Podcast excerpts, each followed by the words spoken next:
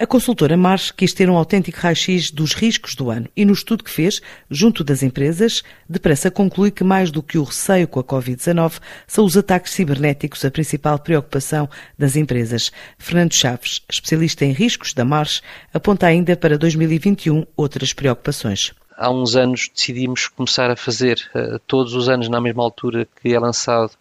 o estudo do, do Global Risks Report, fazer um estudo paralelo e, e, similar com o mesmo tipo de riscos que é feito pelo World Economic Forum e aqui então a March realiza para Portugal a mesma, a mesma visão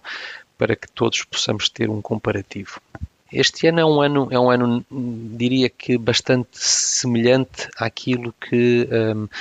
aparece a nível global, da, na visão das, das empresas a nível global. As empresas portuguesas, de igual modo, Uh, uh, referenciaram como riscos que o mundo uh, iria enfrentar os, um, os riscos pandémicos, naturalmente, mas por curiosidade não aparecia no top dos principais riscos, no top 5, era aquilo que chamamos um, um risco escondido, um blind spot, apareceu a nível daquilo que são os riscos que o mundo vai enfrentar, em primeiro lugar, saltando do fundo da tabela para o topo da tabela. No entanto, manteve-se eh, no topo, igualmente, da tabela, um risco que já vinha a criar alguma consistência ao longo dos últimos dos cinco anos, que são os ataques cibernéticos, ocupando sempre o primeiro lugar ou o segundo lugar naquilo que são os riscos que o mundo vai enfrentar. Perguntámos igualmente às empresas portuguesas quais eram os riscos que a empresa iria enfrentar. E neste caso, novamente, a pandemia surge no top 5, mas não no primeiro lugar. As empresas portuguesas têm, a exemplo da maioria dos países mais desenvolvidos, têm uma, uma visão de que os ataques cibernéticos, o risco cibernético e tecnológico, um, as pode afetar e aparece em primeiro lugar no estudo português desde 2018, sendo que em 2017 já aparecia em segundo lugar. Para 2021, um, nota-se, aliás, notou-se já em 2020, um adiar de um conjunto de decisões.